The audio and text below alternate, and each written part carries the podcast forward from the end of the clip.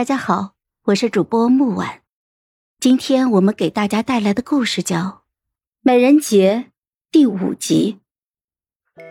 面雪那日，秀女分由几个姑姑带领，我和甄玉婷不在一组。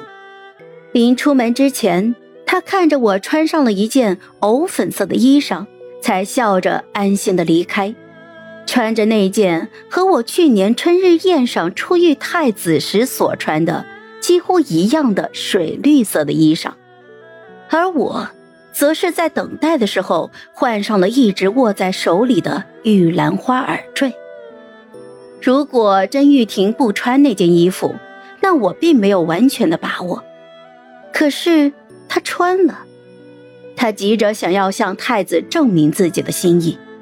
或许太子对我的情谊并没有那么深厚，可是甄玉婷越是想要他离开我，他便越是反感。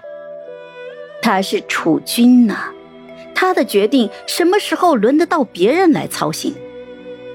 果然如我所料，太子在看到甄玉婷穿着那身衣裳时，并没有很惊喜，他的眼底都是失望。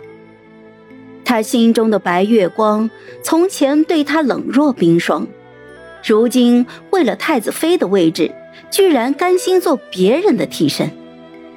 但是，他依然留下了甄玉婷。我按照要求穿金戴银，珠光宝翠，只是这玉石耳坠实在是不大。太子看着我的耳坠，就笑道：“春日正是玉兰花盛开的季节。”于是我也被留了下来。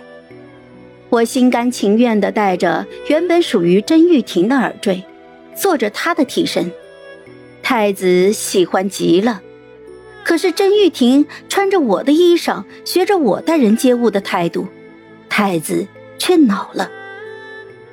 面选结束，只留下了四个秀女，距离殿试还有一个月，秀女们便可在家等待。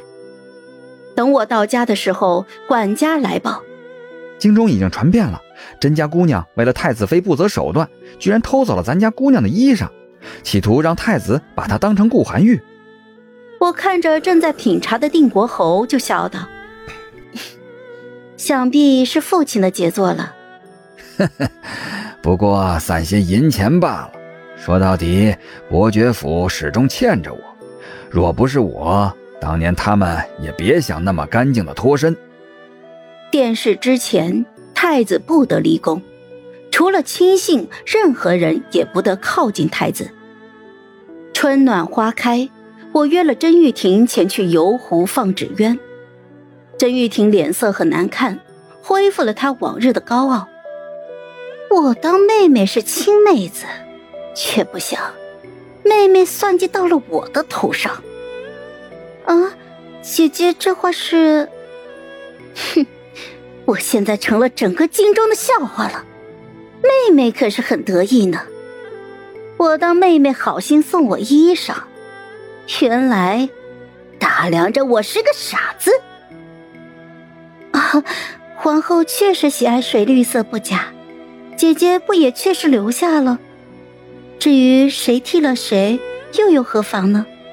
咱们。不是亲姐妹吗？甄玉婷坐在湖边，冷冷的看着我。丫鬟们在远处放着纸鸢。哼，那日你落入冰水之中，太子来的那样及时，是你请来的吧？我往湖里扔了一颗石子。是啊，不然我葬身冰水之中，可就如了姐姐的意愿了。